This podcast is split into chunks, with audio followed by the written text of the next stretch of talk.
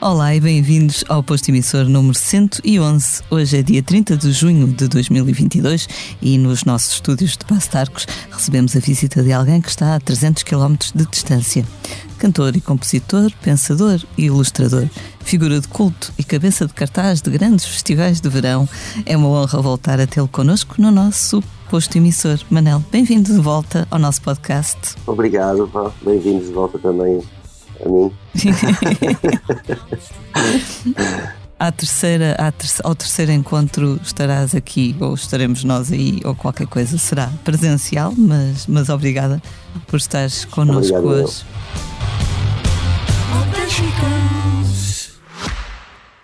Francisco, é um prazer estar aqui consigo. Se descobre a si próprio como poeta? Ah, isso é uma pergunta muito difícil de responder. Eu, eu, sou uma parte do braço que ele deixou para, para pôr em pé aquilo que ele queria. Se quiseres fazer um balanço da tua vida. Em contagem decrescente para os 50 anos do Expresso, Francisco Pinto Balsemão entrevista 50 personalidades ao longo de 2022. Não perca o podcast Deixar um Mundo Melhor, disponível em todas as plataformas e em expresso.pt.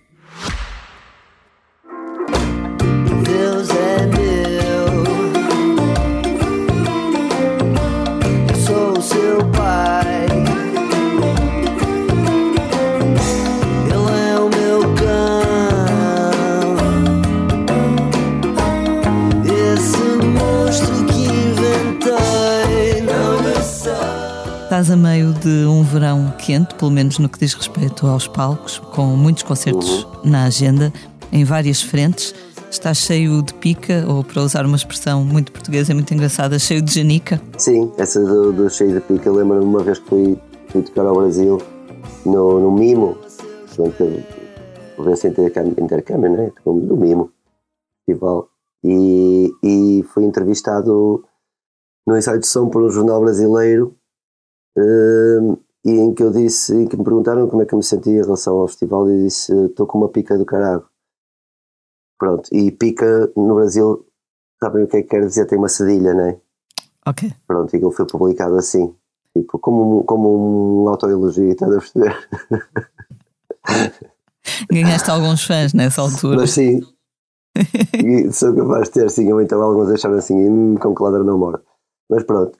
Eh, mas sim, estou com pica, sim, tenho, tem sido muitos, muitos concertos, por um lado isso também dá, dá uma, uma confiança fixe, uma rodagem fixe, porque como nós estávamos a falar há bocado antes da entrevista, de, desde que isto começou, acho que senti de forma transversal no, no, no, mundo da música, desde os músicos aos produtores, aos técnicos, aos agentes, é tudo uma facto um, um, voltar a aprender um bocadinho as suas, os seus ofícios uh, e um surrealizar um bocado o que é que são as nossas tarefas e tudo, pronto, por, por de facto termos perdido um bocadinho a, a, o andamento e, a, e, as rotinas, né?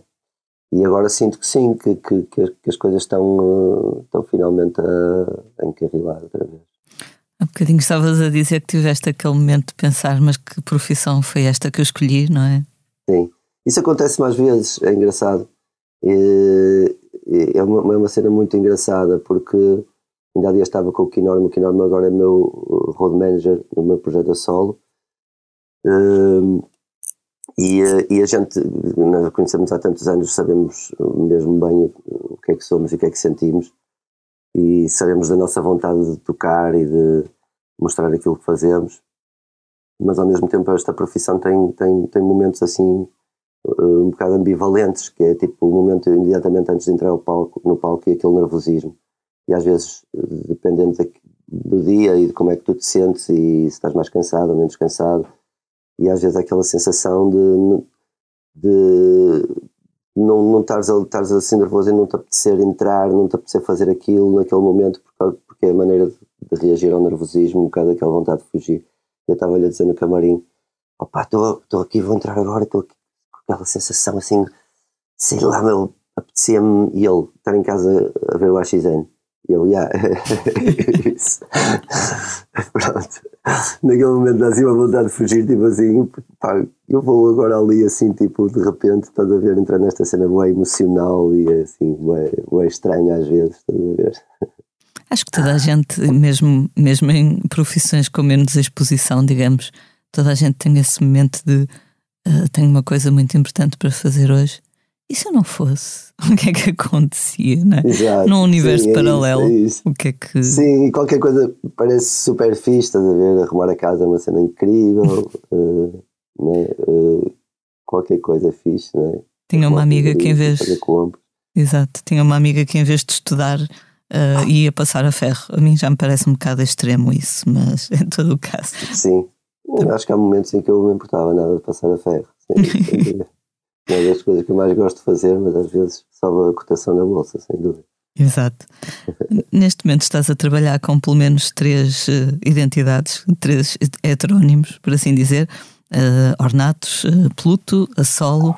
Um, consegues alternar bem entre estas, estes três registros que, apesar de tudo, têm as suas particularidades e diferenças? Sim, sim, eu, acho que até é fixe porque, porque te retira um bocado aquela sensação de que, de que estás sempre a fazer a mesma coisa e, essa vontade de, de, de porque dá-te aquela sensação de precisamente de ires uh, procurar coisas diferentes em sítios diferentes. Há, há, há, uma, há uma parte pronto, que, é, que para mim é a parte mais difícil que é a questão das letras, né? porque são muitas letras diferentes Uh, e, e, eu, pronto, não, nunca escolhi ler as letras em palco, percebo e acho, e acho fixe, acho uma solução fixe e tal, mas, mas, mas sei que como, como sou assim um bocado obsessivo, nunca, nunca as iria ter como um, como um apoio, iria estar sempre a olhar se tivesse, então optei por nunca, por nunca o fazer, então tenho que as ter todas bem decoradas e é uma das razões pelas quais Uh, eu às vezes fico mais nervoso, é, tem, tem muito a ver com isso. São muitas, muitas, muitas palavras e depois mudo de projetos e isso, projeto e são mais uma catrefada delas, e mudo de projeto e são mais uma catrefada delas. Um, e, e, pronto, essa, essa é aquela parte mais estranha, não é? Para mim, uh, mas de resto é uma. Pronto, é, são, são, ainda que às vezes haja pessoas em comum, mas é, tem muito a ver também, o meu agrado, digamos assim, tem muito a ver também com as equipas, porque tenho uma sorte tremenda com as equipas que tenho. Sorte, e acho que é, é mérito também das equipas, mérito nosso de, de, de termos uh, construído não só um, um contexto profissionalmente uh, funcional e, e sinto que saímos sempre a ganhar nesse sentido, que estamos pronto, cada vez melhores nesse sentido eh, mas também porque, porque é uma, uma camaradagem muito grande eh, e, e, e pronto, e, e chegar e ir, ir para um concerto tem aquele momento que é do, do concerto que é o momento mais pequenino, né? que é aquela hora, hora e meia, e de resto há um dia inteiro com as pessoas, né? portanto isso é o grosso do, do, do nosso trabalho.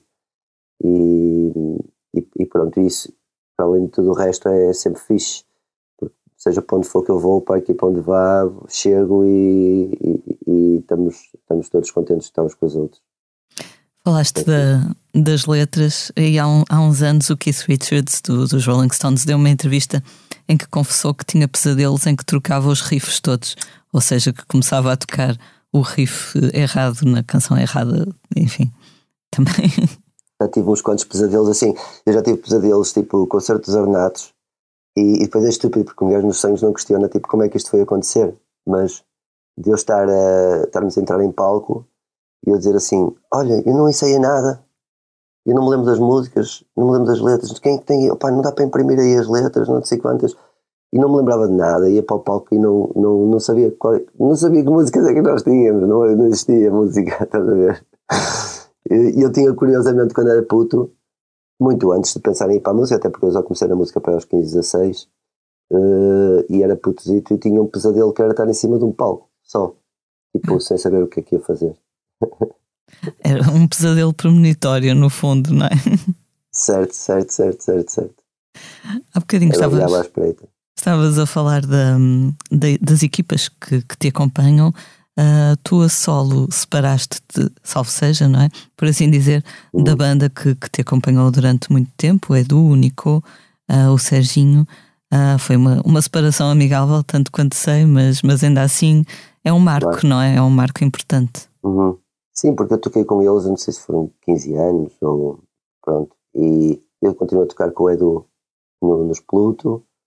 Uh, o Serginho também andava sobrepago de trabalho, porque depois prende-se com estas questões, não é? Uh, temos que fazer escolhas e porque depois começamos a sentir que não obstante o gosto que temos em estar no, nos sítios, começamos a não conseguir dar aquilo que, que as coisas uh, pedem.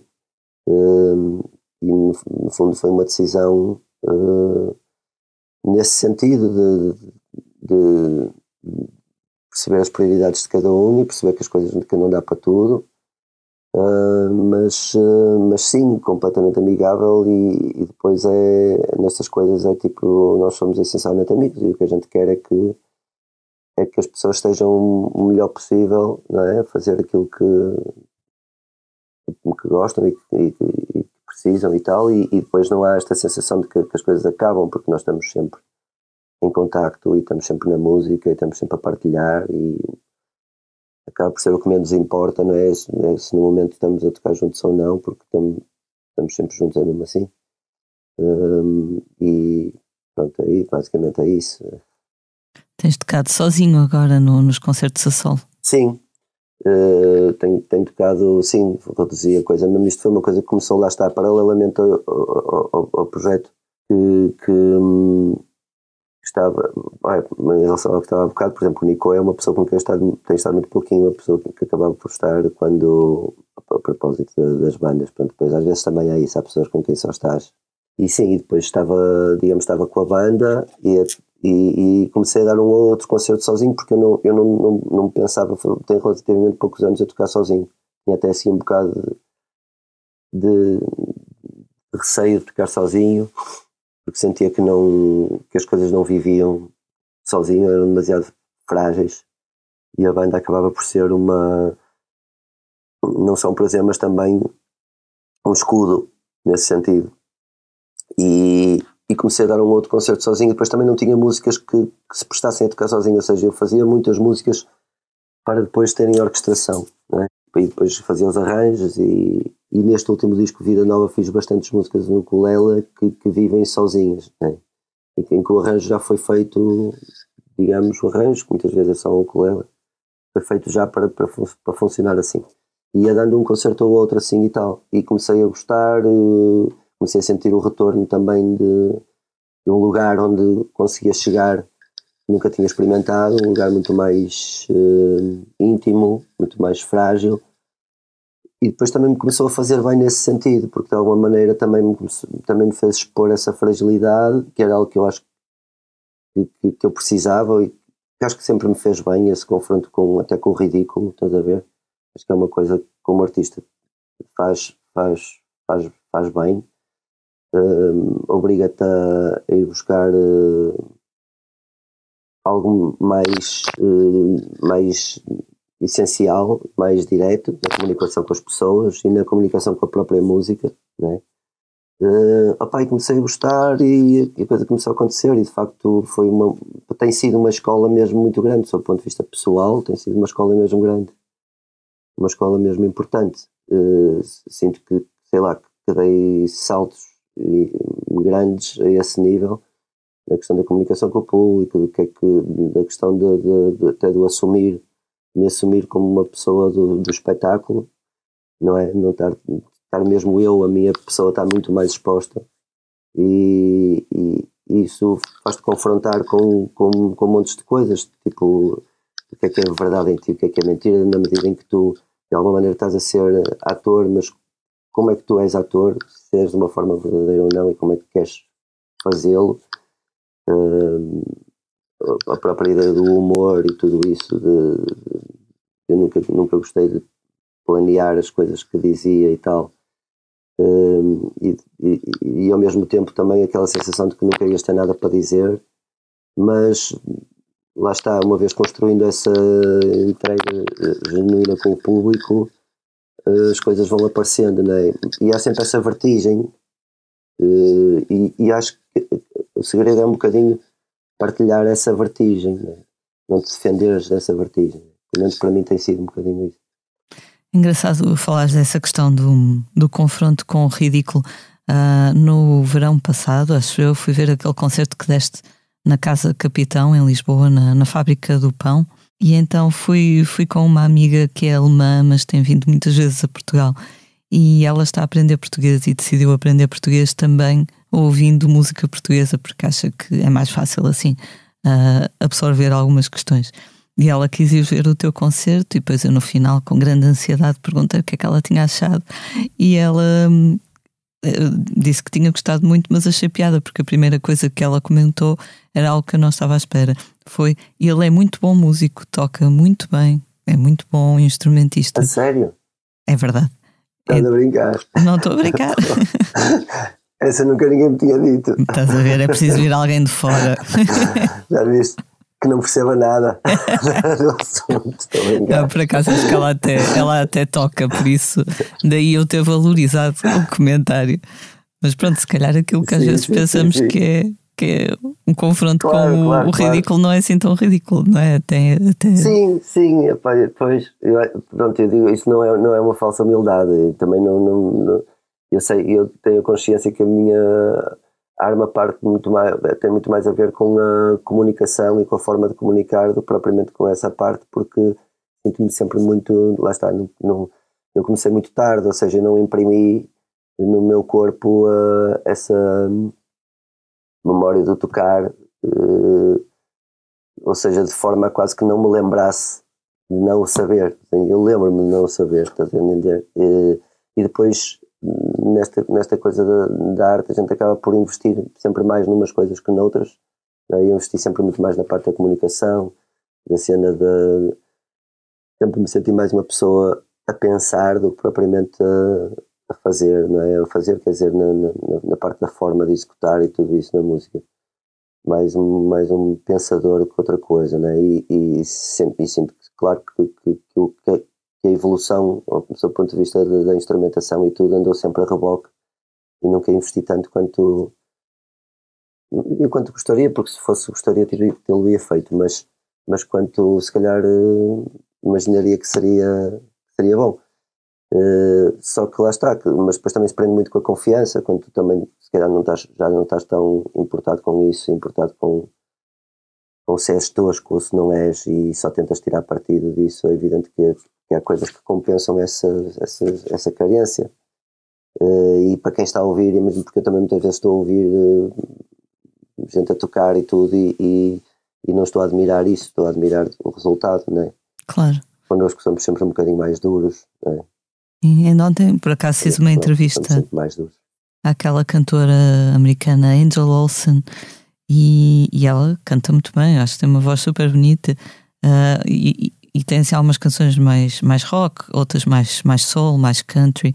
E eu perguntei se ela tirava o mesmo prazer de cantar em todos os registros e ela deu uma resposta muito engraçada que foi que cantar nem sempre é só cantar, que cantar, por exemplo, uma canção mais rock tem mais a ver com energia e com o ritmo, quase com o aspecto percussivo.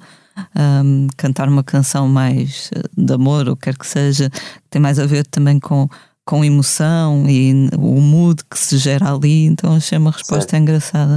É, sim, porque depois também o cantar, ainda dia estava a ter essa conversa também com outro uh, cantor, uh, que cantar uh, uma cantora, foi, foi, foi, foi, foi com a Gisela João. Uh, que esta coisa da voz, não é? Eu acho que acontece em muitos instrumentos, essa questão da, da ligação do, do, do aquilo que tu sentes àquilo que tu estás a fazer e esse câmbio. Uh, mas na voz, na voz é algo muito uh, peculiar e, e, especial porque, porque é algo que, que, é, que é muito, muito, muito volátil, estás a entender? Uh, tu, tu consegues cantar de milhentas maneiras diferentes, ainda que para outras pessoas possa parecer parecido, porque é a mesma voz, etc. Mas para ti, cá dentro, tipo, são mudanças abissais, estás a ver? e, e, muito e é como se o instrumento tivesse muito isso acontece em todos os instrumentos mas na voz acontece mesmo muito está muito muito ligado aos teus sentimentos se a tua voz treme se tu estás mais triste se estás menos triste se imprimes uh, uma carga forte num sítio que até pode ser redutor porque tu não, não, não estás tão na música mas estás na tua vida e na maneira como tu estás a sentir aquilo naquele momento isso vai se refletir de uma forma muito evidente mesmo para quem ouve uh, então é quase como se tu nunca, nunca tivesses. Claro que depois tu também começas a construir as tuas referências do sítio e do registro da tua voz e que acaba por ser às vezes até uma defesa, porque tu começas a saber que aquela música cantas daquela maneira e acabas sempre por aproximar, começas a ter esses truques, digamos assim, ou esses lugares de, de, de defesa. Mas, mas é sempre muito, muito, muito, muito, muito variável, estás a ver? Uhum. E, por, exemplo, acontecia mais vezes eu estar, por exemplo, num ensaio de som e estar a cantar uma música, estar a interpretar essa música e a ir para aqui, ir para lá, porque eu não estava preocupado por onde é que aquilo ia e se eu ia conseguir sair do sítio onde tinha entrado, porque estava a mudar a melodia e depois, a dada altura, eu podia estar numa estrada que, que, que não conseguia voltar uh, facilmente, em que se ia notar que eu depois tinha que fazer um atalho para apanhar a coisa, né?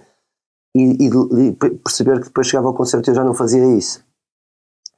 Por, por, porque tinha medo, não é? E, mas, mas o que me incomodava um bocadinho é que eu pensava assim, tipo, de alguma maneira este ir é uma viagem que eu estou a fazer, mas também é uma viagem que o público pode fazer independentemente de depois se eu consigo chegar ou não, ou seja, esse risco é algo que, que, eu, que eu tenho vindo a tentar colocar também ao vivo, porque, porque isso também é, é vivo, é? também é, é uma experiência, é uma viagem.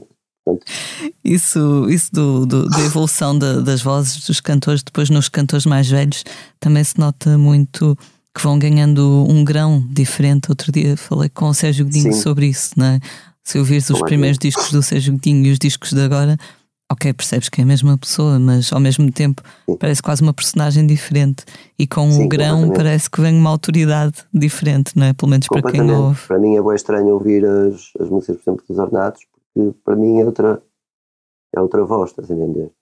Uh, está muito mais uh, evidente na, na, na, naquelas músicas e tudo que, que, eu queria mais coisas ali. Queria, queria coisas mais específicas, queria atingir determinadas coisas, queria ser determinadas coisas. Né? E se calhar agora estou muito mais preocupado em. Uh, como é que eu ia dizer? Em em entrar na. Em, em, em aproximar mais da que é, que é a minha voz, do que é que são. que é que eu. de tirar partido daquilo que ela efetivamente é e que me pode dar e, e, e, e reagir mais ao, àquilo que está a acontecer na minha voz e na minha emoção e tudo, do que propriamente pá, ser alguma coisa que eu não sou, não é? ou experimentar alguma coisa que eu gostava de ter, entendes? Acho que isso muda e muda, muda também o, o, o resultado. Nós natos também, sobretudo se calhar no, no primeiro disco, era uma, a tua voz era, era uma personagem, por assim dizer, mais arrogante. Arrogante não no mau sentido, não é? Mas aquela, aquela confiança, aquela. Peço desculpa, aquela. Sim. Já dissemos palavras piores neste podcast, aquela cagança sim, dos sim, primeiros discos, não é? Aquela cagança, claro, claro, claro, claro, que, que, que, é, que é se calhar uma, uma insegurança mais escondida e, e, e, que se calhar agora acho, acho que me mostra mais a insegurança isso uh, o que não me preocupa tanto é mostrar essa insegurança não é? e, e, acaba por ser um bocado ao contrário o que acontece porque acabas por te sentir mais livre não é? e, e é um bocado por aí quando, quando se calhar tens muitas vezes acho eu que essa, essa vontade de ir à cara e de, de, de assumir muitas vezes parte precisamente dessa insegurança maior. Exato. Mas eu lembro-me, por exemplo, quando, quando os Ornatos voltaram uh, e deram aquele concerto em, em paredes de cor, uh, algumas pessoas, uh, coitadas de fraco gosto, que nunca gostaram de Ornatos, vieram dizer-me: Ah, mas eu nunca gostei, não sei o quê, mas vi o concerto e ele agora até está, até está a cantar muito melhor do que cantava e tal. Portanto, eu, eu, gosto de ouvir isso, eu gosto de ouvir isso. Não é por, pelo facto de estar a cantar melhor, mas pelo facto de que faz-me sentir que, que, eram reais as minhas dúvidas na altura. É? Porque uh, quando a coisa funciona e tudo, e encontras sempre pessoas a dizer, ah, está fixe, meu, está fixe. E eu dizia, pá, mas isto não está só bem, mas, mas está fixe. Pronto.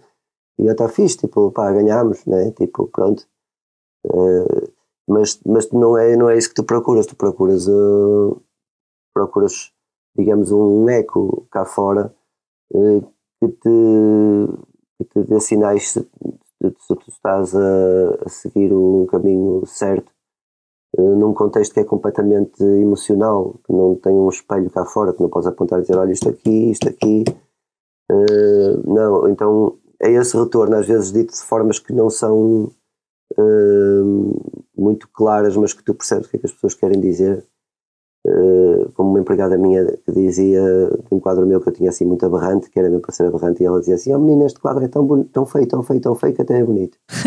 e, eu, e, eu, e, e, isso, isso são esses, esses sinais que, que te mostram um bocado o que, é que, o que é que tu estás a fazer e o retorno, o retorno do que estás a fazer nas pessoas.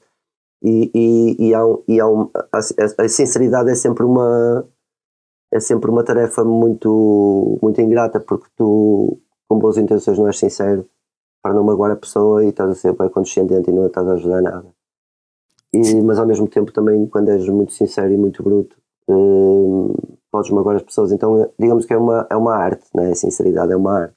Quando olho para trás sinto que, que, que toda a porrada que levei foi mesmo, mesmo, mesmo boa, percebes? Porque, me, porque no fundo me fez crescer mais rápido, né? e eu sinto que acabei por crescer nesse sentido muito lento. Eh, também acho que, que, a questão da voz é algo que é muito ainda. Ou seja, ainda estava a falar disso um amigo, o Pedro Nascimento, o meu manager, estava-me a dizer isso que há, não há muito tipo produtor de voz. Há produtores, não é? Produtor de voz, não é? Porque é algo mesmo bem específico, não é? Quase como, como alguém que está, é quase como um psicólogo, às vezes em estúdio, às vezes tem que ser quase um psicólogo, estás a ver? Isto é transversal a todos os músicos, mas na voz é, é, algo muito, muito, muito, muito específico. Eu gosto muito de fazer esse trabalho, porque percebo muito bem quais são as angústias do, do outro lado. E às vezes são, são desbloqueios, estás a ver? São. Uh, tu tens vícios de pensar e, tens, e constróis coisas na tua cabeça, e às vezes há alguém que está de fora que percebe bem essa coisa e que põe-te a ver de outro sítio. E tu não é porque não querias ver, é porque não consegues mesmo ver. Então de repente vês outro sítio e a diferença é mínima, mas tipo faz todo sentido, como uma história que eu acho que já contei várias vezes, mas de, de ter uh, dado um concerto dos Ornatos. Eu, por exemplo, tinha gravado o, o Tempo de Nascer e eu odiava. Uh, Portanto, eu cantava assim, eu não gosto da música, mas eu não, não detesto a, a, gravação. Acho que a gravação está mesmo boa, à exceção de mim. Uh, o, o, solo, o solo do, do Marito, do, saxofone, é, é genial tem coisas que eu adoro, mas odeio a minha maneira de cantar ali. Pronto. Uh, e nunca ninguém me disse assim, pá, pá, estás a cantar assim, estás a ver? Mas houve um gajo um, num concerto, eu gostava de saber, me lembrar quem foi, porque sei lá, porque é daquelas, foi uma pessoa importante na minha vida. Ele escreveu uma notícia no jornal em que dizia que apareceu que eu cantava com uma batata quente na boca. Eu sei responder-te a essa dúvida, mas continua no final. Sabes que eu fiz, altamente. Foi o meu editor, opa, foi o meu editor. Pronto, aquilo no momento magoou-me porque, porque o canal por onde as coisas entram é o ego. Não é? é por essa porta que as coisas entram, não é? Uh, mas ao mesmo tempo, e, e, acho que quase no mesmo momento, senti uma sensação ambivalente desse magoar, que não era magoar naquele sentido, o gajo a dizer isto, era magoar tipo, é sempre, sempre é, é verdade. Uh, mas foi nessa questão assim, tipo assim, não sou eu só que tripo com esta merda, há mais gente a ver, ou seja, eu não estou maluquinho. Não é? E a partir desse momento, tu, tu ganhas uh, coragem de mudar as coisas porque, porque elas tornam-se bastante mais concretas e então, tipo, bora destruir esta merda. Sabes que é, é engraçado, eu, eu lembro perfeitamente dessa crítica, acho que foi um concerto dos Ornatos num, numa festa académica em Lisboa. E eu, na altura, era apenas uma leitora do jornal e fiquei muito ofendida com, com, com esse parecer das batatas. Mas lembro-me que uma amiga que foi comigo uh, riu-se e também era fã, mas teve outro sentido de humor em relação a isso. Mas agora lembro-me também de um, sabes, a, Billie Eilish, a cantora, uh, vi uma vez uma entrevista dela e ela, com, na altura, tinha pai uns 17 anos e achei que ela tem uma maturidade incrível. Eu nunca, com essa idade, pensaria uma coisa tão tão, tão bem estruturada, que foi perguntaram-lhe quais eram as críticas que mais a magoavam ou incomodavam. E ela disse: As únicas críticas que me incomodam são aquelas que eu sei que no fundo são verdade. E então era precisamente quando lhe diziam que ela tinha um alcance vocal reduzido. Pronto, não é aquele vozeirão, é uma coisa bonita, mas não é aquele vozeirão. É, acaba por ser uma voz pequenina, entre aspas, não é? E então achei super engraçado ela dizer que só ficava incomodada quando sabia que no fundo era verdade. No fundo era verdade, pois é isso, é isso. Mas pronto. Mas ao mesmo, mas ao mesmo tempo tu não queres viver na, não queres viver na, na mentira se procuras mesmo hum, ficar confortável e, e, e estares bem com aquilo que tu, que tu, que tu tens, né? E, e se não, não sentes que nasceste com essa, com essa capacidade inata, de alguma maneira estás à procura, né? se sentes estás à procura, tu no fundo sabes que queres ouvir a verdade, por mais que te doa, né? Claro. Uh, há bocadinho estava, estava a pensar que tu lançaste recentemente um vídeo para a canção Onde Estou Eu, que é de um disco que já tem algum tempo. O vídeo é lindíssimo, parece uma, uma pintura. Um, gostas desta ideia de, de não ter de, de reagir no, nos timings que hoje parecem obrigatórios, que é tudo para ontem, e as redes sociais e tudo ao segundo? Portanto, isto é, é uma canção de um disco que já saiu há mais de dois anos, não é? Saiu agora, ninguém esperava. Acho que toda a gente que viu adorou, porque é lindíssimo. Um, fazer as coisas Sim. com tempo é uma coisa que sempre te agradou, não é? Sim, eu acho que as coisas têm, têm um tempo e, e rejeito aquela ideia de que, opá, mas se for assim também as coisas nunca mais acabam. Ah, opá, mas para isso, tipo, pá, uma expressão, mas tipo, caga, caga qualquer merda rápido. Pronto, opá, se formos ao extremo, né? Se formos pensar no extremo, tipo, Pá, se for assim, as coisas nunca acabam. E eu também posso dizer assim, opá, mas se for como tu estás a dizer, então as coisas uh, são cagadas. Portanto, eu acho que, acho que, não, acho que uma das coisas na, na, arte que a gente tem que aceitar é o risco. Uh, e, e, e aquela coisa de conseguirmos uh, ter fé não é? É aquela coisa, tens que ter essa fé porque tu, tu não garantes nada. Tu, ao, ao fazeres uma fórmula, ao fazer para as coisas chegarem ao sítio que tu queres, tu também não garantes nada, é uma falácia, é isso. Uh, portanto, tu nunca garantes nada, tu nunca sabes se vai chegar ao fim e, e, é evidente que vai chegar ao fim e vais ter que escolher alguma coisa, não é? Mas, mas eu, eu, não, eu não gosto de pensar, eu gosto de me esquecer completamente desses timings porque, porque sei que eles estão lá. E, eu não, sei lá, uh, pronto, neste caso, por exemplo, do vídeo da Joana Brandão, uh, de onde estou eu, eu disse-lhe mesmo, tipo, olha, uh, ela disse que gostava de fazer uma coisa com uma música minha, eu disse que também gostava muito que ela fizesse e que podia escolher uma música qualquer, de qualquer altura. Porque acho que nestas coisas, não sei, eu, eu não, não, não, não, gosto daquela, daquela ideia de, opá, do disco sai para o Natal, ou, tem que se pôr cartaz, ou tem que se fazer, pôr nas coisas tal, ou tem que não sei o quê. Opa, essas ciências acho que, acho que não.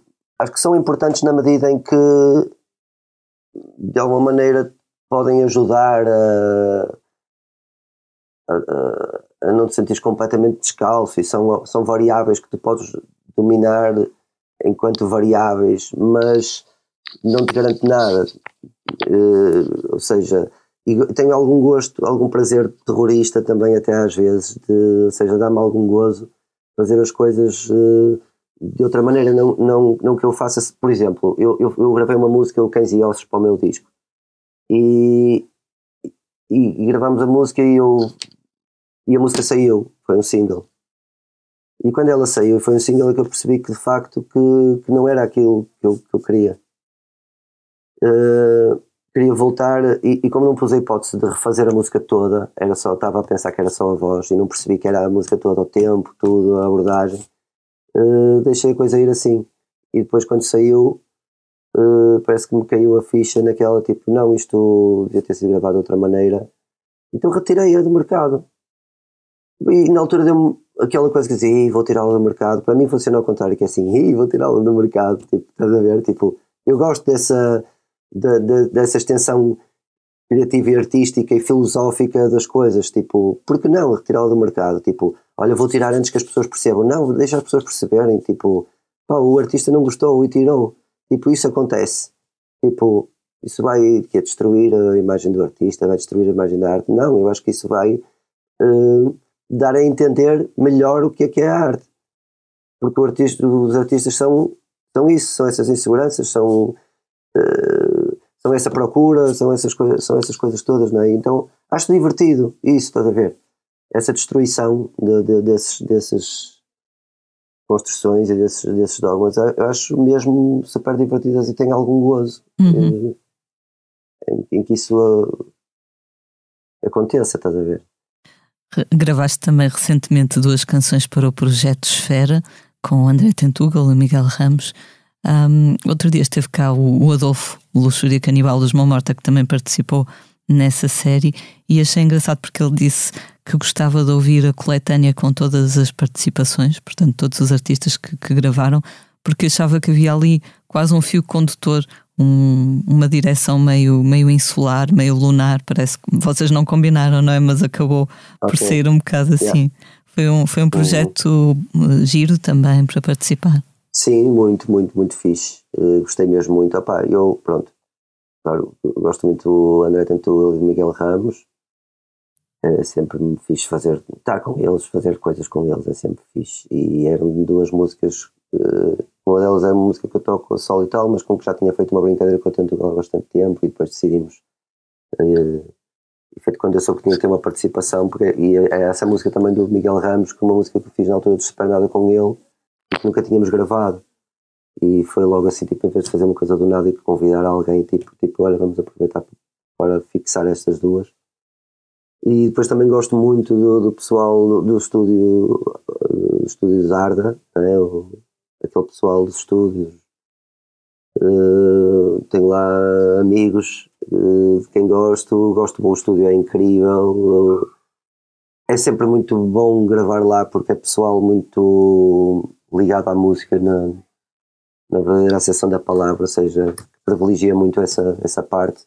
Gostam mesmo de música e gostam mesmo de estar a fazer o que fazem. Portanto, o ambiente ali dentro é um ambiente uh, muito fixe, nada, nada hostil naquele sentido do estúdio, gravar, estás a ver? São super disponíveis para experimentar, para tudo. Um, foi, um, foi uma experiência muito fixe, sim, mesmo. Ontem o, o Henrique Amaro, que foi mentor da iniciativa, citava nas redes sociais o Chico Science, o músico brasileiro, uh, sobre, portanto, para, para ilustrar o, o, fim deste projeto, porque agora já saíram os vídeos, já está tudo completo. Então dizia, citava o Henrique Amaro, um passo em frente e você não está mais no mesmo lugar. É um bocadinho isto, não é? Passo a passo vai-se construindo um lugar diferente, um lugar artístico ou criativo. Estás a falar em concreto do projeto Esfera ou estás a falar da música? Hum, o que quiseres, sim, das duas coisas. sim, sim, eu acho, eu acho que é isso. Acho que é mesmo isso. Opa, e, e é engraçado porque no, neste, no, neste confinamento uh, e as coisas estão todas muito, muito, muito ligadas. Neste confinamento uh, em que nós, de, de, depois, quando acabou o confinamento, e começámos a dar alguns concertos aqui e lá e não sei o quê. E eu sinto que, que me refugiei, que nos refugiamos toda a equipa técnica, toda a equipa de músicos, acaba por se refugiar muito na, na própria equipa, ou seja, houve uma, houve uma necessidade de nos aproximarmos e de percebermos o que é que é o trabalho uns dos outros, o que é que cada um faz e, e, e, e até porque nos apercebemos também das dificuldades que cada um estava a passar e, no, no, e o reflexo dessas dificuldades, eh, quer financeiras, quer emocionais, também nos deu a entender o que é que, o que, é que a vida de cada um gasta. Né?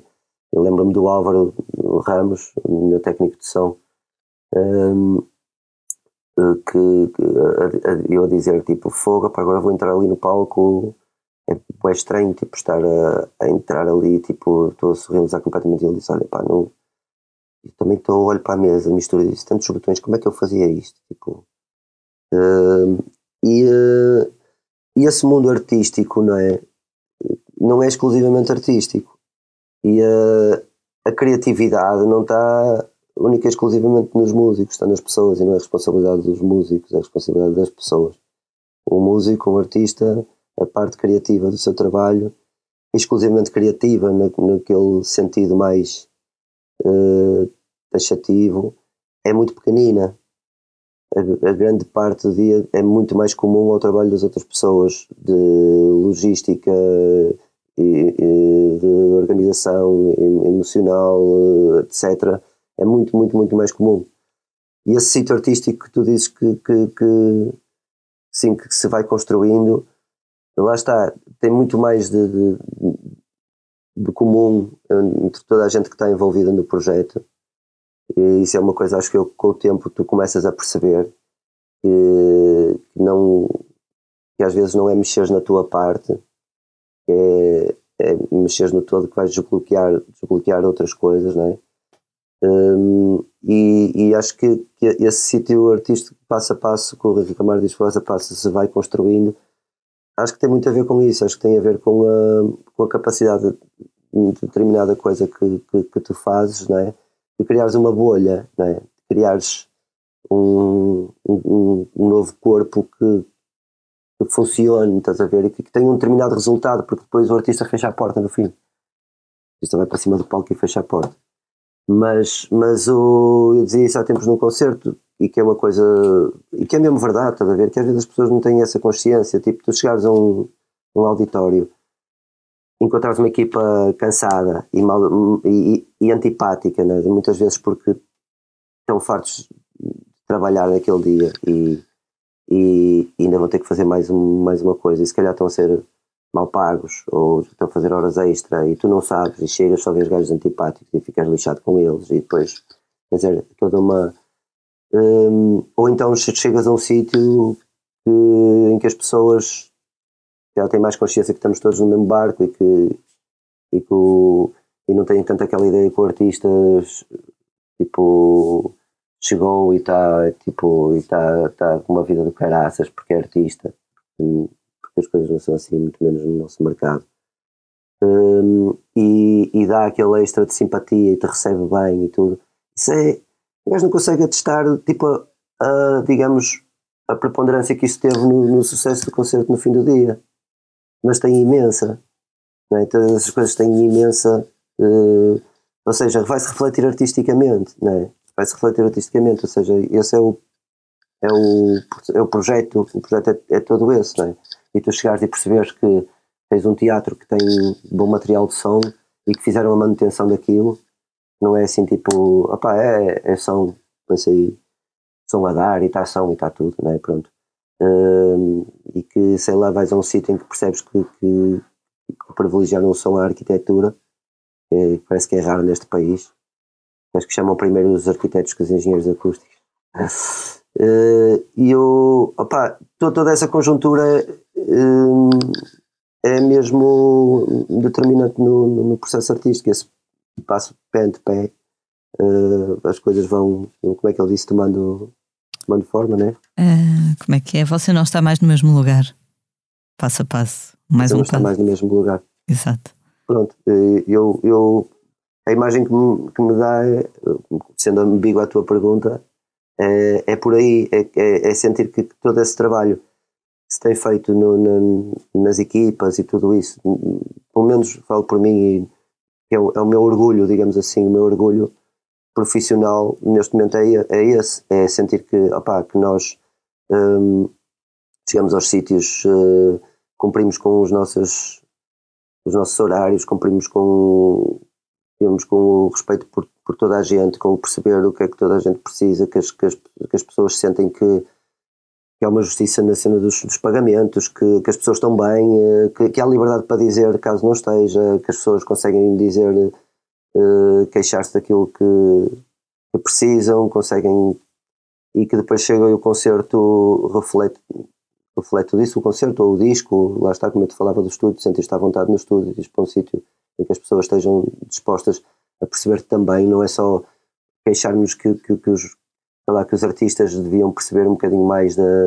deviam. Depois esta é a parte a parte, não é? Tipo, um, um, eu já vi muita muita ignorância atrevida em relação, por exemplo, ao trabalho de um, do manager, tipo, ah, ele vai ganhar o mesmo que nós só porque vai fazer uns telefonemas, tipo, isto é, lá está, é aquela visão uh, lixada que, que, que, existe muitas vezes, que é não nos conseguimos pôr na pele dos outros, mas, mas em relação aos artistas também existe isso, tipo assim, ah, ele é, pá, tem que se, tenho que se lhe dar assim, eh, passar a mão pelo pelo, porque é uma diva de caralho e ele, temos que amaciar o ego para o gajo ficar fixe, tipo, é, é também muito, é muito, muito condescendente e, e, e, também, lá está também, é preciso perceber mesmo uh, aquilo que é a vida e, o que é que são as profissões uns dos outros e o que é que as, as coisas gastam. E somos todos pessoas, não é? Acho que todos reagimos a um, um carinho ou uma palavra de apreço.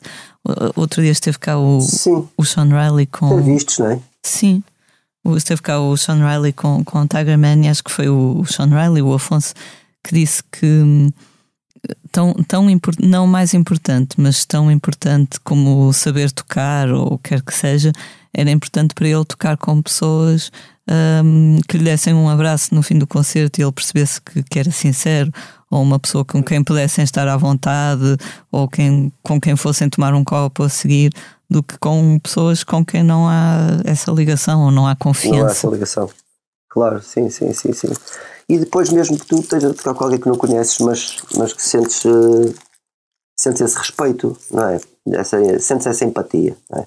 Exato. Porque também já toquei com pessoas que conheço menos, mas, mas haver essa empatia. Se eu chego a um sítio de um festival, eu não conheço aquela equipa técnica, não é? Claro. Mas se, eles, se eu vou cumprimentar o pessoal e eles me recebem com um sorriso e olham para mim, não é? E, e de repente eu percebo que eles estão ali e que vamos começar a trabalhar juntos, é uma coisa. Quando sinto que de alguma maneira essa barreira é logo quebrada, porque porque essas pessoas se colocaram num sítio tipo à parte, tipo nós estamos aqui a fazer o nosso trabalho e não há essa disponibilidade. Pronto, não, tu, lá estás, tu não precisas de, de, conhecer para perceber quando chegas que, que, estamos todos no mesmo barco, não é? Eu, acima de tudo acho que é isso. Claro. Recentemente tocaste com, com os Ornatos no North Music Festival, vais tocar depois no Calorama em setembro.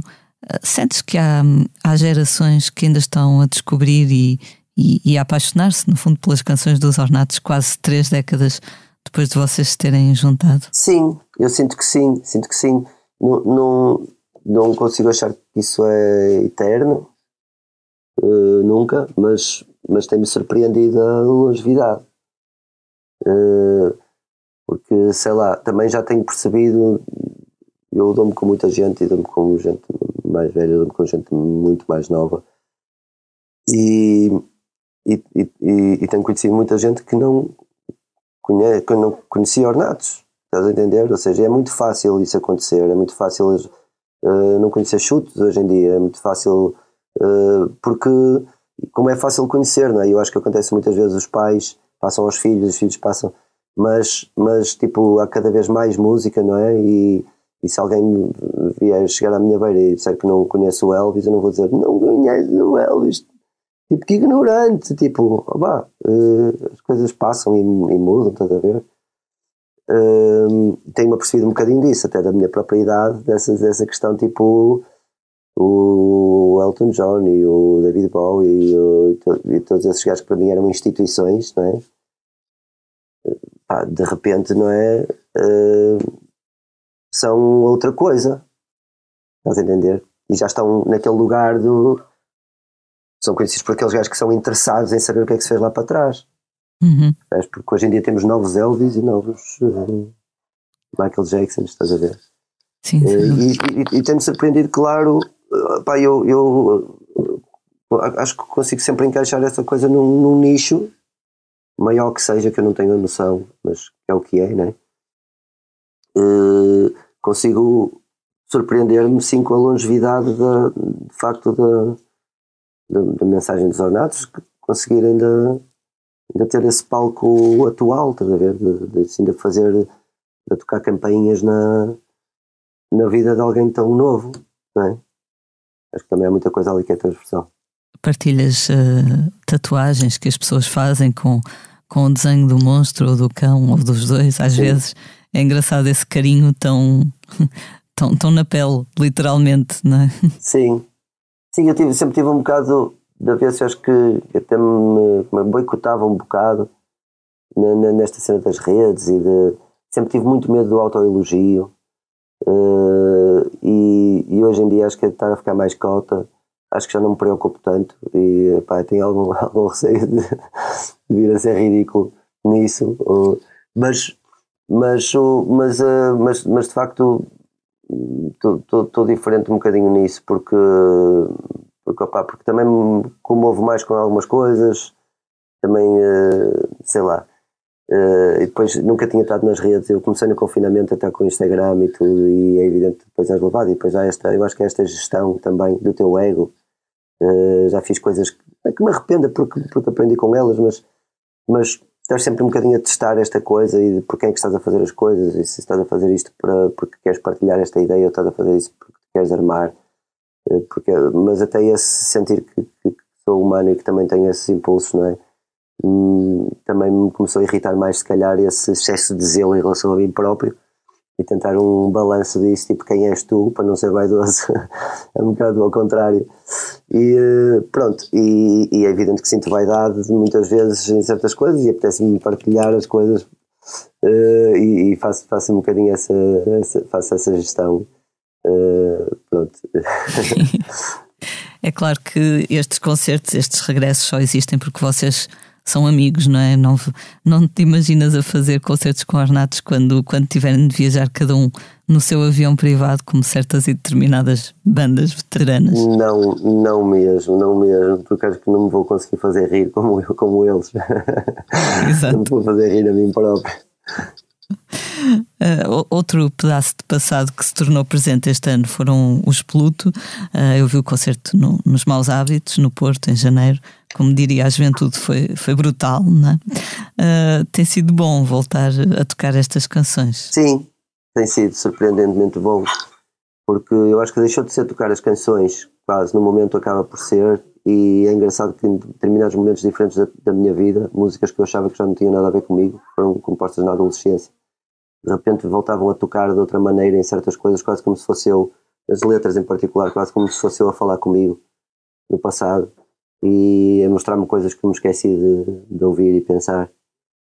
Um, e coisas que se calhar uh, tu, por mais que as digas, vais sempre precisar de as voltar a perceber isso foi, foi muito engraçado, mas muitas das vezes já não se prende com tocar as canções, prende-se com a maneira como as tocas e prende-se com a energia que nós conseguimos juntos. E depois é uma coisa que eu acho que é muito bonita: que na altura em que nos separámos éramos outras pessoas e, e tínhamos muita inquietude hum, pessoal de, uh, à mistura, ou seja, havia um certo individualismo uh, pá, inevitável, não, não que o quiséssemos, mas se calhar estávamos mais preocupados com o que é que nós estávamos a ser individualmente do que propriamente com o que estava ali a acontecer em conjunto.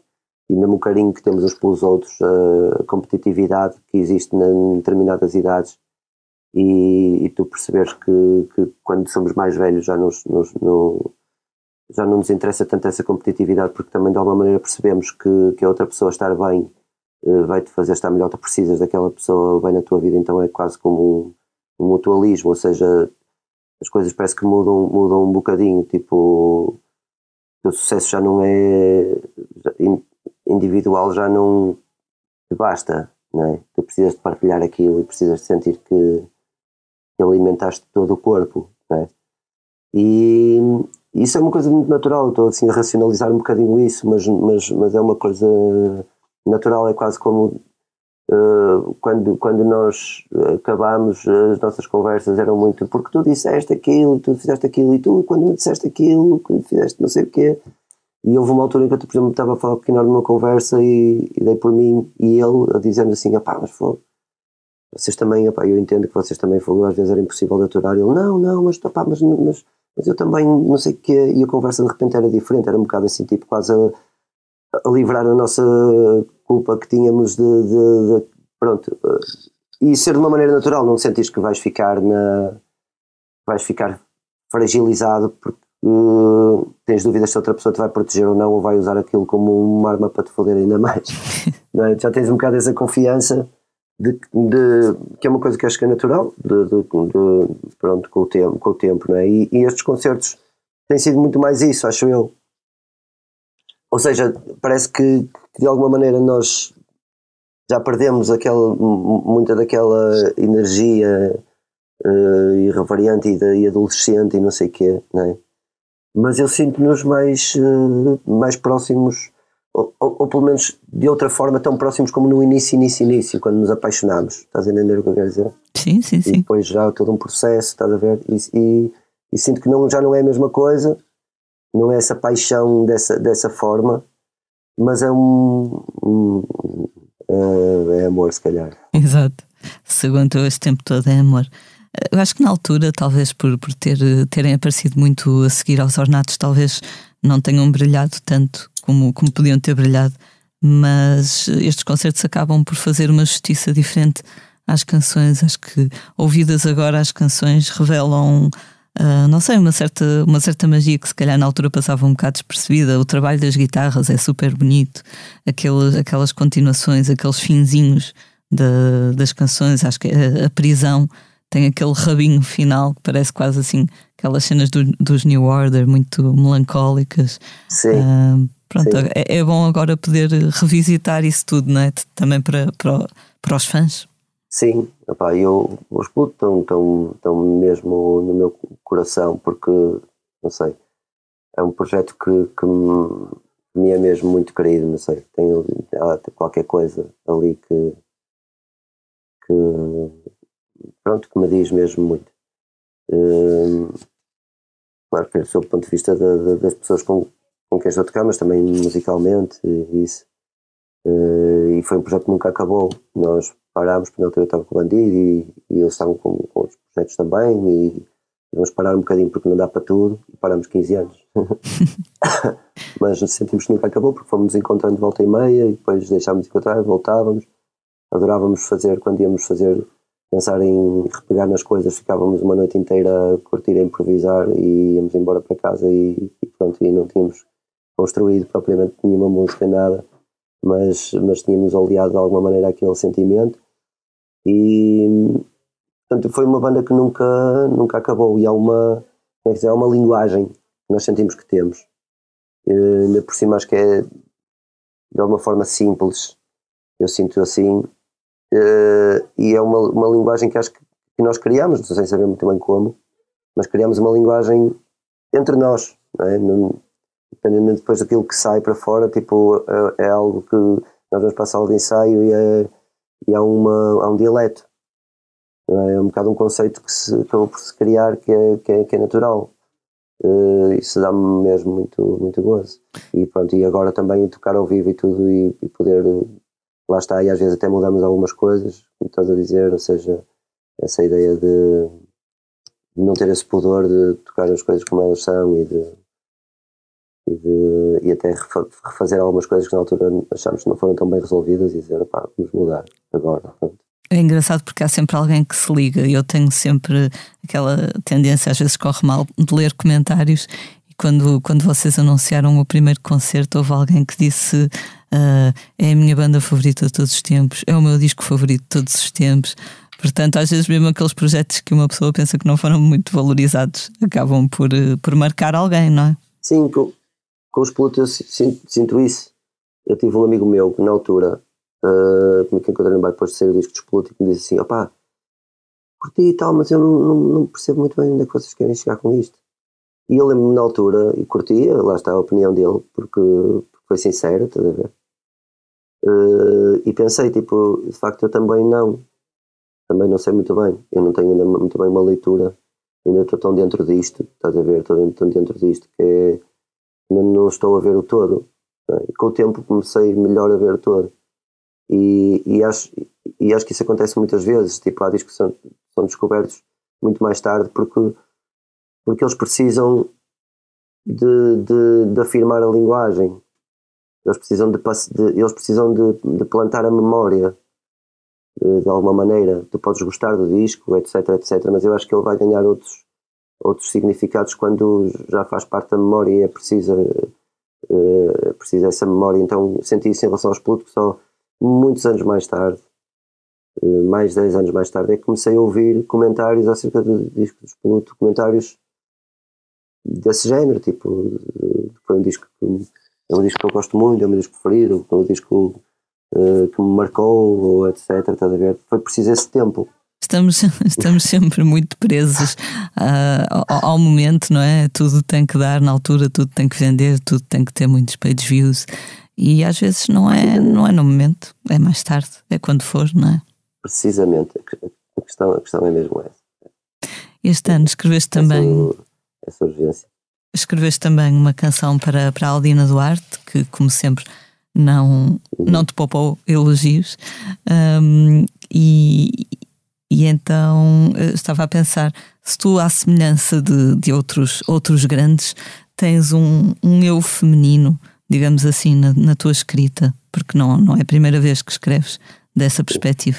Opa, eu, eu, tenho, eu, tenho, eu tenho esta sensação desde, desde sempre, não obstante as minhas taradices masculinas, bem, bem presentes para mim próprio. Um, quando eu digo taradices, não estou a falar só de sexo, só, estou a falar as minhas uh, minha forma de pensar, sei lá, se é que isso pode, pode dizer que é masculino ou isso, mas estou olhando assim sob um ponto de vista de, das convenções sociais, uh, mas sempre me senti muito gaja em muitas coisas, a ver, sempre consegui, também nesse sentido das convenções sociais, porque dizem assim, uh, tipo, yeah, gajas, e eu pensar, eu também sinto isto. Uh, e e, e, lá está, e, sempre alguma fragilidade, ainda que tenha o meu feitio impossível às vezes, eh, e que, e que até consiga ser uh, agressivo e consiga, não, não estou com isto a dizer que, que associar essa feminilidade a uma, uma cena pura, não, uh, mas, mas, um, mas acho que tem a ver mais até com um, com a forma de me ligar ao mundo e às pessoas e à sensibilidade. Hum, eu acho que no fundo há pessoas diferentes, mas acredito que haja, haja componentes biológicas que nos precedem, não é? ainda que acho, acho que, que a cultura influencia inclusive a genética, ou seja, uma coisa é pensarmos daqui a 20, 30 anos, 40 anos, outra coisa é pensarmos daqui a 5 mil, se o mundo estivesse cá, eh, e pensar o que é que seriam os homens e as mulheres nesse sentido, porque eu acho que nós somos natureza e acho que as coisas, dizer assim homens e mulheres, é, é uma coisa sempre redutora, porque as coisas estão sempre a mudar. Mas, mas revejo imenso, hum, sempre revi imenso a minha feminilidade. E, e inclusive é num, num, num, tempo que não é o de agora, num tempo mais anterior, não é? Uh, em que havia um certo pudor em, um, em nós sermos femininos. Por exemplo, foi uma coisa que eu, que eu senti, uh, eu, sei lá, 15, 20 anos eu não dançava muito. E tinha mais, tinha que beber uns copos e tal. Mas dançar, por exemplo, sóbrio era uma coisa mais complicada. E e houve uma, uma festa de carnaval em que eu fui vestido de noiva, vestido com o vestido de noiva da minha mãe. E lembro-me de ter, pá, eu com uma barra de costas era tipo uma mulher, tipo, elegante, estás a ver? E depois virava-se tinha assim uma barbona enorme. E, e, e lembro-me nessa noite dancei imenso, estás a ver? E isso fez-me pensar, fez-me pensar que se de alguma maneira uh, o meu receio de dançar não, for, não poderia ser mostrar esse meu lado feminino. Eh, porque, porque se calhar na, na, na nossa cabeça temos estes, estas montadas, estas uh, estruturas de pensamento do que é que é, que é que és tu a fazer determinada coisa, como é que será isso na, na tua essência masculina, não é? E nós somos muito mais do que isso, não é? E seja nisso, seja no, no espelhar das tuas fragilidades e tudo. Uh, e, e, isso libertou-me de certa maneira. Eu, eu, eu, tinha essa sensação, às vezes, até nos gestos, que tinha coisas femininas, estás a ver? Não é que eu, não é que eu controlasse, não é? Mas, uh, mas nós culturalmente somos. Uh, podemos não ser machistas naquele sentido ativo da coisa, de, de defender coisas indefensáveis, mas, mas somos uma reminiscência de uma cultura. Nossa cultura é isso e não, nós não podemos renegar a nossa, a nossa cultura e não podemos ter vergonha da nossa cultura, temos que querer melhorar, né? Claro. Querer ser melhores pessoas e tal, mas, acho que é um tiro no pé nós criarmos um estigma uh, uh, tão grande a ponto de uma pessoa uh, ter vergonha de assumir as suas reminiscências de um passado machista, por exemplo. Não é? E eu preciso de é preciso que as pessoas não tenham vergonha de o assumir, com medo que as vão achar machistas, porque em tudo há graus, não é? e, e eu acho que que há uma diferença muito grande quando dizem assim, ah, mas tu és racista, tu és machista. E eu disse, opá, eu penso tipo, com que baralho é que nós estamos a jogar? Que isto é tudo uma questão semântica. Isso para ti, ser machista é uh, opá, achar que as mulheres não merecem igualdade de direitos, que uma mulher porque se veste mais uh, uh, descapotável está a legitimar a falta de respeito. Uh, opá, tipo, eu digo, não sou, não é? Mas agora se me dissessem assim, o teu pensamento tem impulsos machistas, opá, está bem, sim. É? Portanto, e, e, acho, acho que no fundo nós acabamos por, por muitas vezes por bloquear esse lado feminino ou, ou as mulheres o lado masculino, é? Eh, como, como é por exemplo uma, mulher que, que come não sei quantos gajos, uh, não é? E se calhar há 20 anos atrás uh, eram os gajos que a comiam. Né? E, portanto, e esse, e esse pudor que se calhar uma mulher tem em assumir isso. E hoje em dia, felizmente, as coisas acho que estão muito melhores, mesmo, embora acho que estejamos num, num, momento em que está o pó todo no ar. Uh, e, e, e, acho que tem que haver um, um esforço muito grande de, de parte a parte, não haver orgulho na discussão das coisas. No fundo, era uma coisa que já te ocupava o pensamento, se calhar, na altura do monstro, não é? Tinhas a canção em que dizias: É tão bom ser mulher, descobrir quais são. Sim, sim, é isso. É, é, é porque, porque eu acho que, que, é muito fácil a gente estar a jogar uh, contra e não jogar com, não é? Uh, e, e, e, é um bocado assustador para, para uma pessoa com uma sexualidade uma sexualidade, digamos, comprometida, como eram as sexual, como era a sexualidade, acho eu, da maior parte das pessoas há 40, 50 anos atrás. Não digo refundida, mas digo comprometida. É?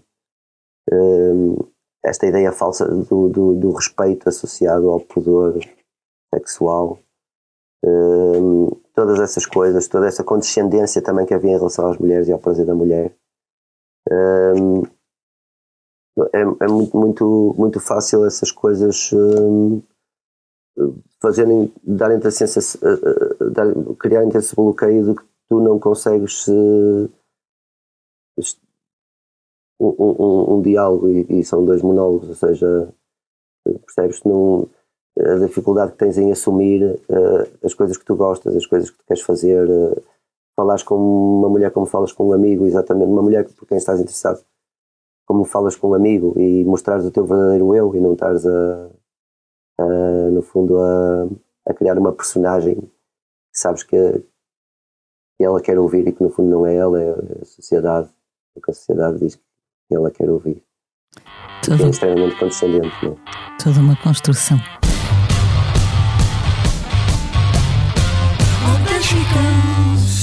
Dime cómo hacemos Si tú me deseas, yo a ti también. Hace rato te quiero comer. ¿De qué vas a hacer? Así que ponme un dembow que se no respeta. Tengo para ti la combi completa. Que no duró mucho soltera. Aprovechame. No te vayas a volver. Vamos agora falar do tema da semana. Vamos passar para a próxima rubrica. Com o regresso dos grandes festivais, não há quem não tenha uma opinião sobre os concertos do passado fim de semana no Rock in Rio, ainda por cima quando os mesmos tiveram transmissão televisiva. No sábado, o destaque foi para a nostalgia dos anos 80 com o regresso dos Duran Duran e a estreia em Portugal dos igualmente veteranos Aha. Mas foi no domingo que o circo pegou fogo, o fogo, salvo seja, com dois dos concertos mais aguardados, o da brasileira Anitta e o de Post Malone. Se o norte-americano atuou, atuou durante uma hora sozinho em palco perante 80 mil pessoas, este aturou foi um bocadinho um ato falhado. E eu só vi na televisão. e eu só vi na televisão. Anitta A Anitta deu que falar por uma série de razões, desde o conteúdo erótico do seu espetáculo ao facto de, certa altura, certa altura, ter pegado numa bandeira de Espanha que um fã lhe passou para as mãos, um assunto que entreteve milhões de pessoas nas redes sociais desde então. Os patriotas ficaram muito ofendidos.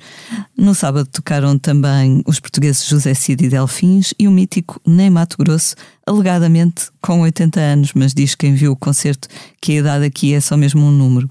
Ao longo dos dois fins de semana passaram pelo, pelo festival quase 300 mil pessoas e o festival volta a realizar-se daqui a dois anos, em 2024. Manela, esta história da Anitta no fundo acaba por se ligar um pouco ao que estavas a falar, não é? A moça abanou o seu rabo e o país mostrou que ainda tem muito preconceito, não sei, algum, alguma comissão com isso. Sim. É, eu, eu não consigo deixar de achar que quando as pessoas uh, se indignam com essas coisas, uh, estão a pôr a elas em causa, ou seja, tipo, não é sobre elas, não é? Mas uh, é quase como discutir de onde é que vem a homossexualidade, se, se é algo inato e natural, se é um desvio, aquelas conversas clássicas, e que eu acho que muitas vezes são tidas por pessoas que nem são, uh, que até, até são pessoas humanamente boas e empáticas e tudo, mas têm efetivamente ali um bug uh, seria muito fácil de, de, destruir, que é assim tipo, olha, não precisas pensar em ti, é isso, não precisas pôr em causa a tua sexualidade, basta só aceitar que aquela pessoa é assim, pronto. Eu acho que está sempre isso, isso, isso, isso muito em jogo. Uh, não obstante eu achar que, por exemplo, a questão da, da, da, objetificação do corpo e tudo isso, não é? Uh, eu acho que, efetivamente, a responsabilidade dessa objetificação e do corpo da mulher e do homem não é só a objetificação, por exemplo, em concreto do corpo da mulher, não é só a responsabilidade do homem, é a responsabilidade, também da mulher. Somos todos cúmplices de, de, tudo de tudo o que acontece, não é? Agora, eu acho, eu acho que, há, que há uma questão uh, aqui, há uma conversa que a gente tem, que, é, que, que às vezes tem entre, entre homens, que é tipo, não, isto, a maneira como esta gaja se vestiu, é evidente que ela uh, quer que, que, as pessoas sintam esse que é, que é declaradamente sexual. E é um limite muito ténue de facto porque se aquela pessoa tivesse um corpo que te atraísse menos o facto aquele decote também já não, não, não significava tanto para ti. Portanto há ali alguma coisa que és tu que requerias mas efetivamente essa vontade também de, de, de ser uh, de, de, de, ser atrativo e de ser isso não é diferente do que eu ir cortar o cabelo e querer estar bonito e querer estar uh, quer dizer são, são as, as nossas armas para, para, para sermos apetecíveis, eu acho que isso não tem mal, não tem mal nenhum. Uh, a, a, forma como a gente o faz pode ser mais ou menos insegura, uh, pode ser mais ou menos desesperada, etc, etc. Mas há há uma coisa que eu acho que aqui não pode julgar e, e é que é a questão do respeito pelas pessoas. E se isso existisse, o resto não haveria problema. Quer dizer, eu fico completamente a babar, a olhar para uma mulher, desde que eu não lhe falte ao respeito e desde que eu não, não, não, não lhe o mostre não é, de, de, de uma maneira que seja, que seja incómoda, desde que eu a veja como pessoa e que, e, que, e que lide com ela como uma pessoa, tipo, o resto eu também não tenho que me sentir culpado por isso, porque, porque é o efeito que as coisas têm em mim, não é? E, e, e é nesse sentido que eu digo, quando eu vejo estes comentários, ou seja, da, da, da Cuca Roseta ou da, ou da Catarina de Landes, ou todas essas coisas, de, e alguém que vem dizer assim, tipo, isto não, não é fado, isto é não sei o quê, eu sei que mais. Eu penso assim, tipo, que perda de tempo. Como é que as pessoas têm tempo para vir discutir estas coisas? Tipo, eu não, não quero saber como é que a Cuca Roseta vem vestida ou não. Se eu me agradar o que vejo, eu só posso ficar contente, não é? Ou só posso ficar, tipo, naquela, tipo, olha... Uh, que pena que ela não está na minha cama, sei lá. Posso pensar muitas coisas, não é? Mas, mas perder tempo a, a lutar contra, contra isso, não, não, não consigo ver o ponto, estás a ver? Não consigo ver o ponto. Uh, acho, acho que há coisas que já nem sequer deviam ser assunto porque são filosoficamente tão, tão básicas, estás a entender? Uh, e acho que as coisas poderiam ser, se houvesse esse respeito e tudo, as, as coisas poderiam ser discutidas sobre o ponto de vista filosófico um, que acho que é o que interessa e, e, porque é muito mais comum a insegurança é comum aos homens e às mulheres, a vontade de sermos amados é, comum aos homens e às mulheres, a vontade de sermos uh, sexuais é comum aos homens e às mulheres. Uh, toda essa parte, filosoficamente e, e, e biologicamente, é, é, é, comum a todos. Não é? Aquilo que não é, que não é comum e que nos, e que nos opõe não é, é, é, é a guerra.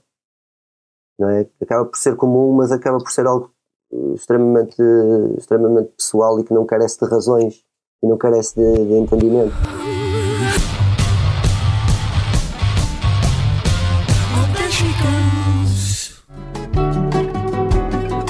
Um samba, que tal um samba?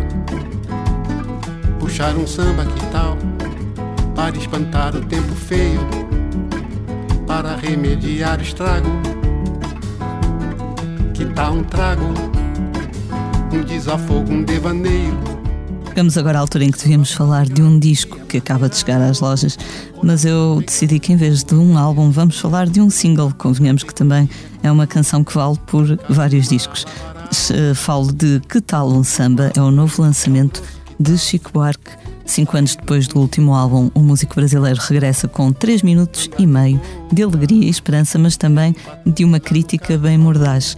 A canção foi gravada com outro histórico da música brasileira, Hamilton de Holanda, que aqui toca bandolim, e sugere, no fundo, que sambemos na face da adversidade. Isto com aquela poesia que só a Chico assiste.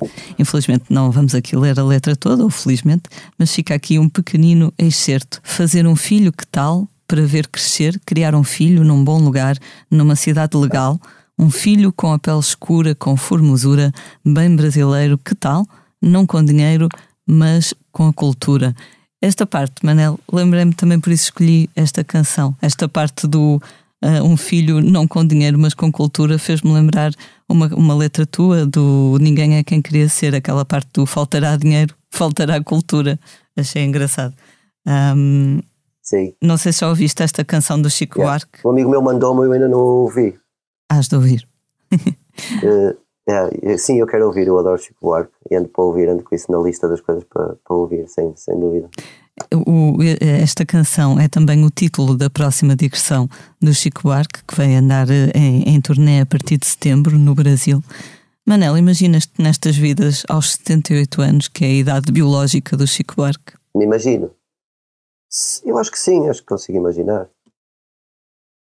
Acho que consigo imaginar. Eu penso sempre na, na minha vida eh, quando, uh, quando for mais velho, de uma forma mais calma, no sentido de, de não. Como é que eu ia dizer? De, de ter mais tempo para as coisas boas da vida, que não é a logística e, e o dinheiro e a e sabes, e as responsabilidades e essas coisas todas. E imagino uma vida bem mais calma do que a que tive até hoje, uh, que estou sempre a dizer que vou acalmar e nunca acontece. Uh, mas, mas ao mesmo tempo sempre pensei que, que, que ia fazê-lo e nunca aconteceu e, e eu acho que só escolhi os pormenores uh, na vida porque fui sempre levado e, e, e por isso também consigo perfeitamente imaginar que não vai ser como eu imagino e que vai ser uh, opá, aquilo que sempre foi. o que será? Será virá por bem.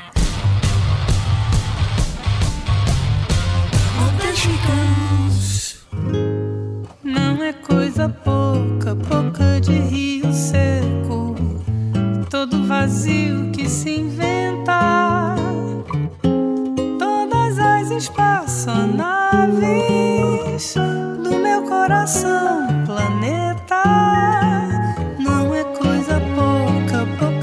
Vamos agora falar dos concertos dos próximos dias, que para citar uma ilustre personagem dos apanhados da TVI, não são muitos nem poucos, mas sim bastantes. Em Lolé, no Algarve, começa bastantes. bastantes. Até o cover foi atrás deles. Peço desculpa. Em Lolé, no Algarve, começa esta quinta-feira o Festival MET, que até o próximo sábado oferece música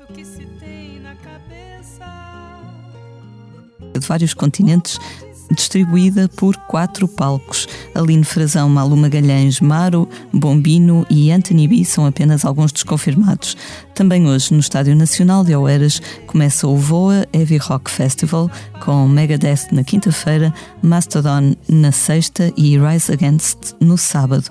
Na sexta, começa em Lessa da Palmeira o Breeza Beach Party, dedicado à música eletrónica. No mesmo dia, arranca os Jardins do Marquês, em Oeiras, com Beach Boys logo na sexta-feira, Paulo Flores no domingo e Marisa Monte na terça-feira. No sábado, dia 2, começa em Cascais o EDP Cold Jazz com o regresso de John Legend e na próxima semana, mais precisamente na quarta-feira, dia 6, regressa o Nós Alive que, ao passeio marítimo de Algés, levará largas dezenas de artistas.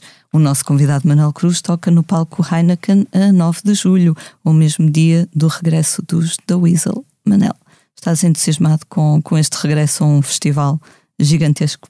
Opa, sim, eu, não posso dizer que não estou entusiasmado com tocar, que estou, eu, não, eu, eu sou-te sincero, a menina dos meus olhos são os, os pequenos porque há um contacto com as pessoas mais, mais íntimo. Uh, mas, mas sim, mas é super fixe e estou super feliz pelo regresso dos da Weasel. Não só porque foi uma banda que me marcou na altura, uh, também pela minha grande amizade pelo, pelo Carlão e, e pelos membros, uh, e por, por, pelo que sei que isto significa para eles, né? e, e estou muito contente que finalmente uh, aconteça. O meu entusiasmo extra tem mais a ver com isso e estar ali também nesse dia. Um, isso sim. Poderás, poderás juntar-te a eles para um regresso a casa? Não creio, não, não creio. Eu, eu foi uma coisa que eu, que eu, que eu disse logo ao Carlão, porque nós somos amigos e estamos à vontade, porque e sabemos bem o que é que a casa gasta. Eu lembro-me com os ornatos uh, com os ornatos, eu, um, nós ponderou-se a hipótese de ter convidados e tal, e sentimos tipo, quando íamos começar, sentimos assim tipo fogo, pá, não, não vamos convidar, não vamos, não vamos, não vamos, não sabemos muito bem porquê, mas acho que quanto mais, uh, quanto maior é o circo que montas, não é? mais responsabilidade tens, mais nervosismo tens, mais está em causa, não é? Então quisemos, aquilo já era tão inquietante que quisemos reduzir a coisa e eu até me lembro de dizer isso ao Carlão, tipo, olha, uh, pensarem em uh, convites ou isso esquece, tipo, não, não, não, não tem que ser, porque eu sei que isto é o vosso regresso e vocês poderão querer. Eu antecipei-me nessa questão uh, de, de não, não fosse essa eventualidade um constrangimento de não, de não, de não aceder à pertinência desse, desse convite, antecipei-me logo para, pôr à vontade no sentido que eu sei o que isso significa e achar que, que é, quando há um regresso que é bonito também reduzir essa coisa à essência. Para, a essência do que é o projeto. Para se concentrarem no, no essencial, não é? No, sim, eu não estou a dizer que é, eu estou aqui a sim, não sim, sim. meter nenhuma confidência, isso é o que eu entendo da minha parte. Uh, e que acho que, que, faz sentido não é? no regresso de uma, numa banda. É a essência, não é? As canções e o público, no fundo.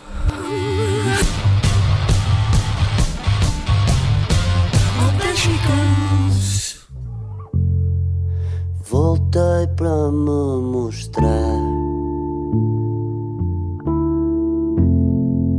Pensei que era capaz. Vou ter de te apagar. Muito bem, chegamos assim ao final de mais um posto emissor. Manel, muito obrigada por estares connosco mais uma vez. Obrigado, Elia, mais uma vez também. Eu sou a Lia Pereira. Os temas de abertura sei, e conclusão são os temas de abertura ao fim destes anos.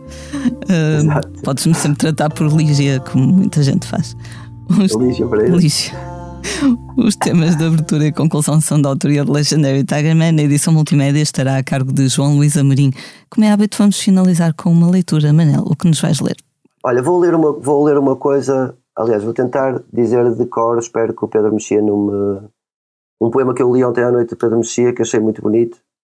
Eu vou tentar encontrá-lo aqui porque eu não quero lê-lo mal. eu estava a pensar até noutras coisas e, e, e aquilo fez um sentido fez um sentido interessante Uhum. que eu estava a pensar. Pronto, eu vou tentar dizer Uhum. a esperança entre as ortigas, quanto mais cresce, mais sai arranhada. Acho que é isto. Eu não sei se é entre as ortigas, se é no meio das ortigas, mas esta, acho esta imagem muito bonita e fez-me pensar depois também noutras questões, como por exemplo que isto parece um fim, tipo, não tenhas esperança, e eu acho que não necessariamente, porque ela sai arranhada, mas sai. E acho que a poesia e, tem esta, esta coisa boa de nos fazer pensar naquilo que está dito e naquilo e confrontar com as nossas ideias e pensar para além daquilo que está dito. E achei esse poema muito bonito.